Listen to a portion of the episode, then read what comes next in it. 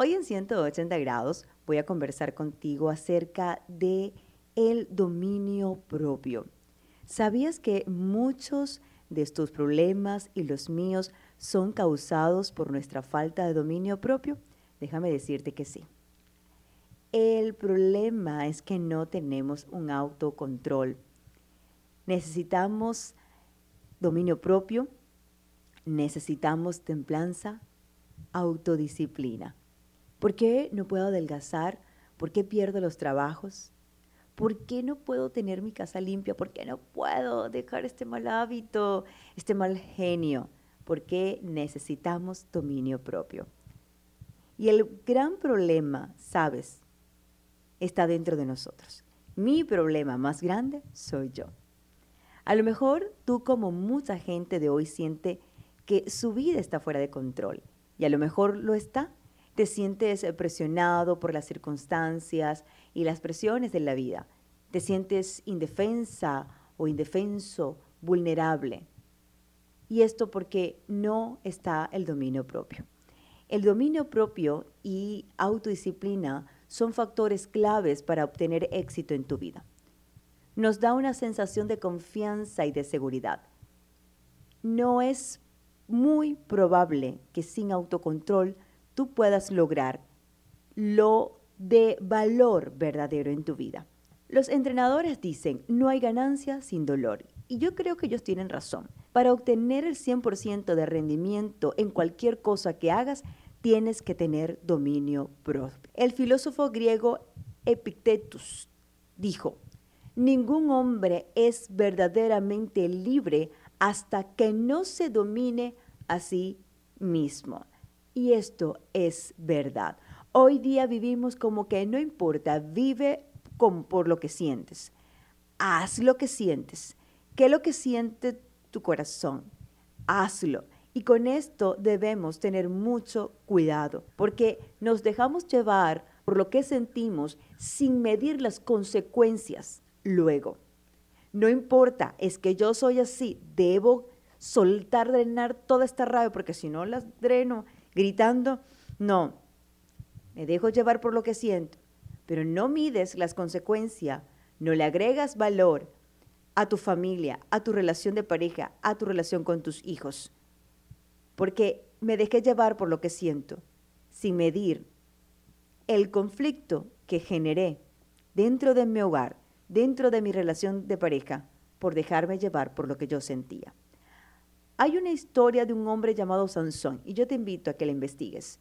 Este hombre pudo haber sido el hombre más fuerte de la tierra, pero él estaba esclavizado por su lujuria y deseos, porque no tenía dominio propio. Y esto, el no tener dominio propio, lo metió en grandes líos. Murió de la peor manera. Busca la historia de Sansón y vas a darte cuenta la importancia de tener dominio propio. Pero dirás, ¿cómo lo hago, Virginia? ¿Cómo tengo ese dominio propio? Reconocer tus debilidades o los problemas que debes enfrentar. No lo niegues, admítelo y sé específico acerca de él.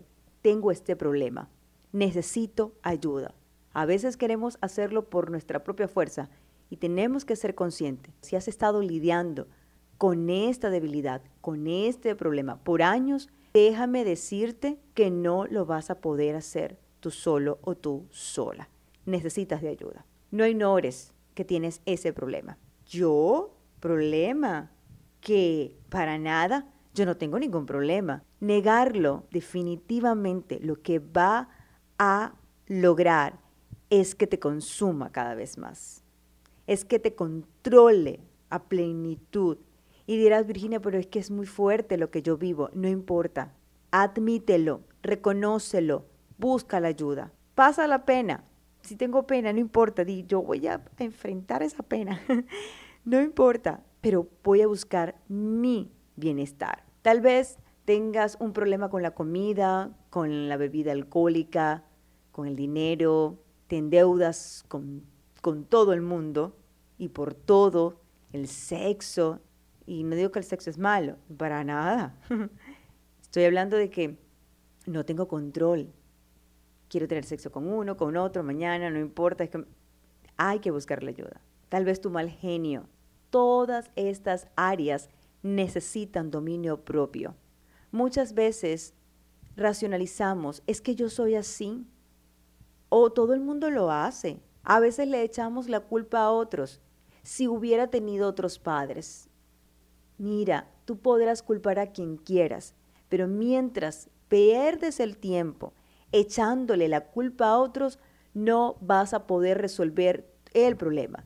Tal vez tus padres influyeron, pero ¿quién tiene el problema ahora? ¿Quién está lidiando con él ahora? Tú, mi amor, y nadie más. Entonces, mientras estás señalando al otro, o mientras estás diciendo es que yo no puedo, es que yo soy así, no, vamos a resolver el problema. Y agrégale valor a tu vida. La segunda recomendación, no te dejes influenciar por lo que sientes. Muy parecido a lo que hablaba al principio. Hoy en día ponemos demasiado énfasis en lo que sentimos. Ay, no tengo ganas de estudiar hoy, no me provoca trabajar, no tengo ganas de levantarme de la cama.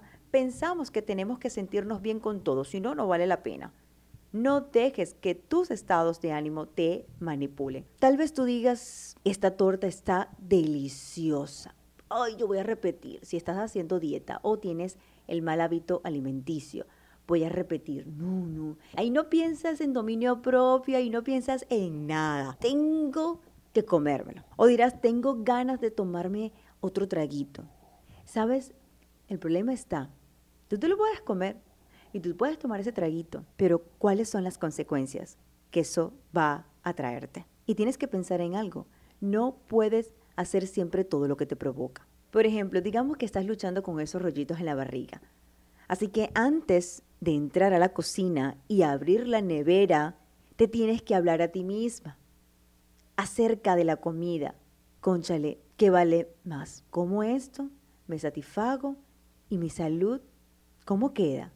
Si realmente quieres adelgazar, tienes que controlar estas actitudes o estos malos hábitos que tienes acerca de la comida. Cuando tu mente te dice, solo me voy a comer una empanada. Ay, es que no. Si no, me muero si no me la como. Vas a tener que decirte a ti mismo, a ti misma, no me voy a morir si no me como esa empanada. A decir verdad, voy a estar más saludable si no la como.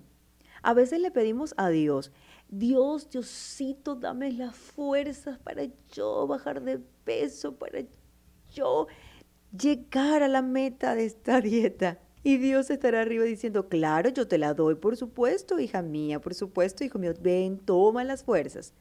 Pero resulta y acontece que tú te sigues comiendo la empanada que tú te sigues tomando el traguito y dices, bueno, pero yo te las di. Claro, lo que pasa es que tú tienes que asumir la responsabilidad de cambiar tus hábitos con respecto a la comida, con respecto al área que sea. Si vas a cambiar y volverte más disciplinado, más disciplinada, tienes que creer que puedes cambiar. Lo que crees controla tu conducta. La forma como tú pienses determina la forma como sientes y la forma como sientes determina la forma como actúas. Es decir, que todo está en tu pensamiento.